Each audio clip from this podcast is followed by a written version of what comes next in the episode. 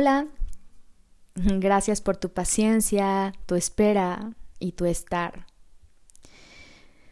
Yo soy Rosario Cardoso y estoy aquí de nuevo con un episodio más de tu podcast Alma en Conexión. Y ahora mismo, antes que cualquier cosa, quiero decirte que cuando no me escuchas pronto es porque estoy procesando. Que si bien en ocasiones me he abrumado con una agenda llena, otras me retiro un poco de todo para sentir, para reconocer, para integrar. Y es que a momentos, aunque quiera compartir, me pasa que egoístamente no siento que tenga mucho para dar. Pero reconozco que esa no es mi voz y viene desde un lugar denso, nada luminoso. Entonces, mientras te digo esto, viene a mi mente una idea que un día escuché de Neil Donald Walsh, el autor de Conversaciones con Dios. Me gustó tanto que la medio aprendí. Entonces, él decía algo así como, regala a otros lo que crees que necesitas en tu propia vida. Lo que sea que no piensas que tienes suficiente, dáselo a alguien más y eso creará una firma energética en el universo para regalarte más. Entonces no tengo excusa para no compartir, o por lo menos ninguna de las historias que pueda contarte al respecto que justifiquen mi ausencia tendría sentido. Pero bueno, hoy quiero hablarte de lo que últimamente se ha movido en mi interior el año casi termina y pensaba en lo que viví, en todo lo que era importante para mí y no se dio. Pero también pensaba en todo el crecimiento que conseguí a partir de esos nos de la vida.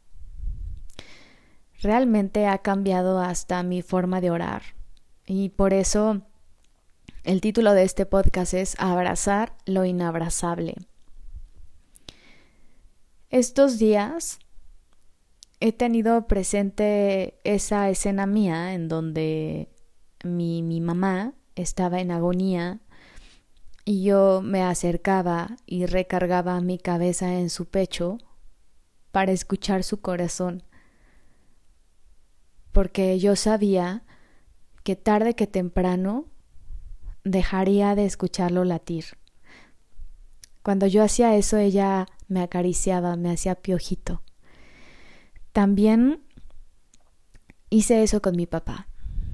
Cuando mi papá estaba en agonía, yo me acercaba y escuchaba su corazón porque sabía que lo dejaría de escuchar. Y ayer que hablaba con ellos, pensaba en que el mío también algún día dejara de latir. Y pensaba todo lo que me ha enseñado la muerte y, esos espacios en donde la vida me frena para redireccionarme a pesar de todas mis expectativas. Y, y que ante eso tengo dos opciones.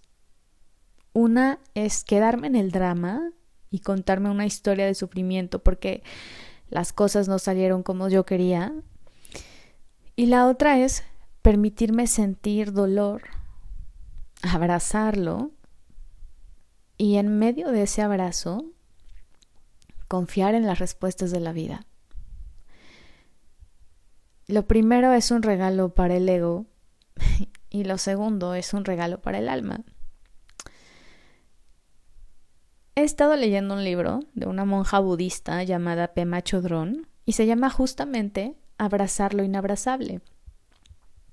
Este libro me lo recomendó mi amiga Débora, quien es una colega que ha estado estudiando algo muy profundo que se llama acompañamiento contemplativo en la muerte, en donde, como en todo, la base es la compasión.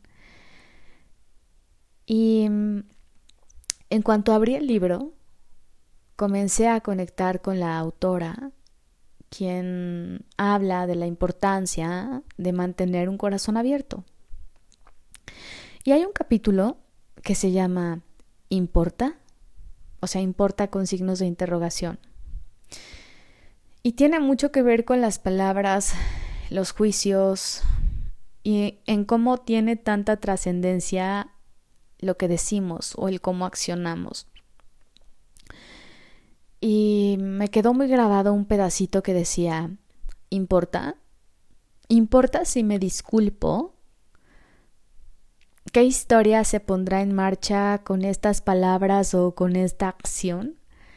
¿Esto tendrá un mayor impacto en el mundo?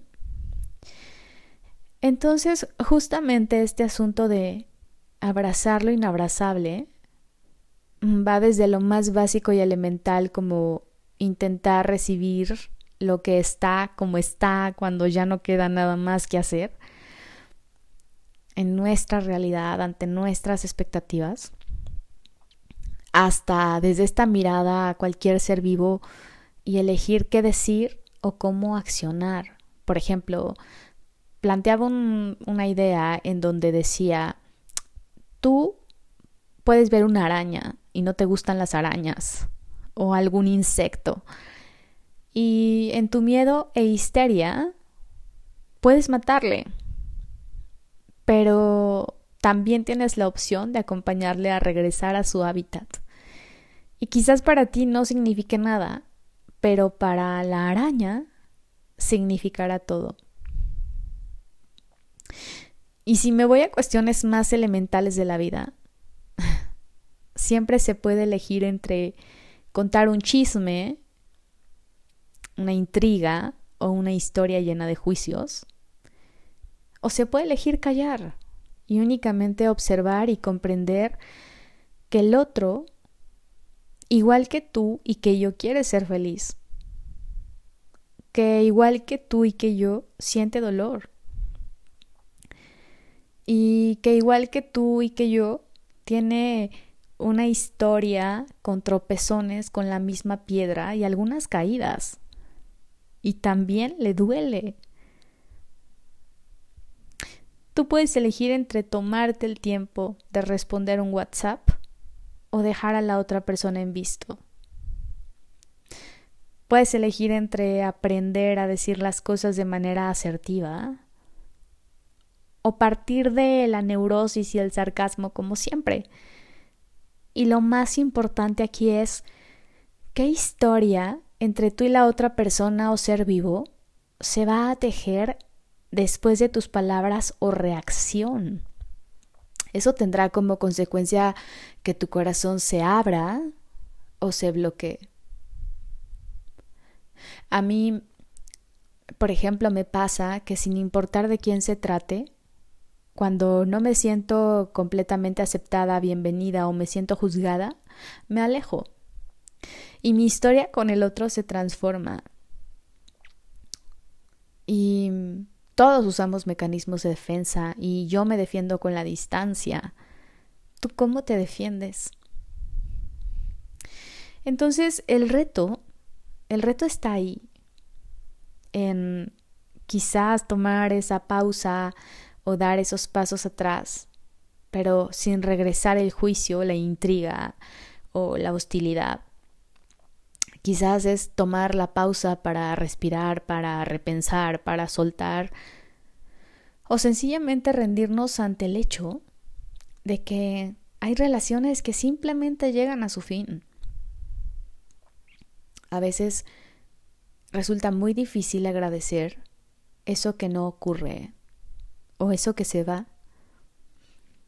Justamente ayer en la noche compartía con mi consultante Reni en su terapia, como para resonar juntas, que este año mi mantra fue está bien. que si alguien o la vida misma me dijo, oye, que ya no quiero estar aquí. Ok, está bien. Oye, que ya no me interesa tener más contacto contigo. Está bien. que si alguien no sigue mi conversación, está bien. Que si en la editorial en donde quería publicar mi libro me dijeron que no, está bien. Que si este proyecto no salió esta vez, está bien. Y así, está bien. Porque ya entendí que hay un plan divino y que esa agenda no me pertenece. Que hay cosas que por vibración, por evolución y por conciencia ocurrirán, pero que hay otras que por karma quizás nunca ocurran, o no ahora. Y está bien. que la diferencia entre sufrirlo o darme certeza está en mi propia percepción, que si hay cosas que ya están escritas, mi mirada hacia eso será lo que haga la diferencia entre una vida compasiva, amorosa y gozosa, o sea, una vida abrazable, o una vida bien confusa, llena de apegos, expectativas y ansiedad, o sea, una vida miserable. Cuando comenzamos este podcast yo te decía que había cambiado incluso mi manera de orar. Yo antes era alguien que hacía muchísima visualización creativa. Y no es que haya algo de malo en eso, la realidad es que es una súper herramienta científicamente probada. Sin embargo, a raíz de este año, mi frase favorita es hágase tu voluntad. Porque me doy cuenta que a veces detrás de esta oración tan, tan incisiva, tan necia, hay una gran necesidad de controlar. Entonces, en mi caso, creo que el aprender a confiar y el saber que lo que viene a mí es lo que en ese momento necesito, que por supuesto yo hago mi parte, yo fluyo influyendo, es decir, hago lo que tengo que hacer, em, tanto en mi vida emocional como en mi vida profesional. Eh, procuro accionar en la medida posible, pero también como ya no crearme tantas películas ni llenarme de como de tantas expectativas porque cuando no se cumplen, entonces de pronto llega esta fricción con la realidad y este desajuste. Y ahí es cuando podemos sentirnos muy desencajados. Entonces creo que se trata de de seguir dándonos a nosotros mismos certeza. Pero una certeza también muy consciente, ¿no? Como qué historia voy a entretejer con esto que voy a decir, cuál va a ser el efecto. ¿Qué historia voy a entretejer con el otro a partir de mi trato? ¿Qué le voy a dar? ¿Qué se va a llevar puesto de mí? ¿Y qué tal que cuando veas a alguien que hace mucho tiempo no veías, en lugar de bromear sobre su peso o de decir cualquier cosa de mal gusto, piensas en su historia? Si empatizas un momento y te imaginas el nivel de estrés que puede estar manejando, lo difícil que puede ser llegar a ser madre soltera, lo duro que es un divorcio, que tal vez sus finanzas no andan bien, tú no sabes si padece ataques de ansiedad o de pánico, tú no sabes si tuvo una pérdida, tú no sabes qué lo llevó a ese lugar y que seguramente es un lugar muy oscuro. Entonces, en lugar de criticar, en lugar de fragmentar, ¿por qué no intentar tener una mirada más compasiva? Finalmente, el trato que le doy al otro es el trato que me doy a mí.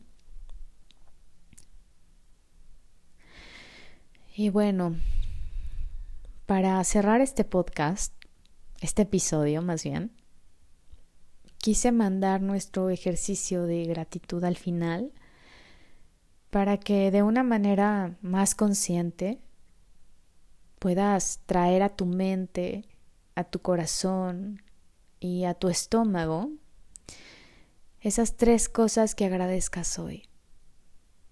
que decidas abrazar hoy con todo el amor y compasión que quepa en ti. Así que toma una respiración y hazte consciente del espacio, de todo lo que te rodea, de la temperatura, de los sonidos. Y vamos a tomarnos unos segundos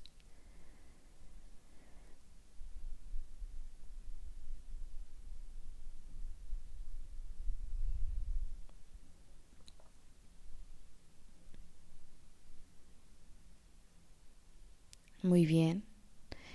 Pues yo te doy las gracias a ti, gracias por tu paciencia en mis propios procesos, gracias por tu espera. Yo aquí sigo, a veces desaparezco ratitos, pero voy a procurar que sean los menos. Entonces, recuerda que en Instagram me puedes encontrar como arroba Rosario Cardoso P, P de papá al final, porque realmente me encantaría leerte. Te dejo un abrazo y muchísimas bendiciones. Hasta pronto.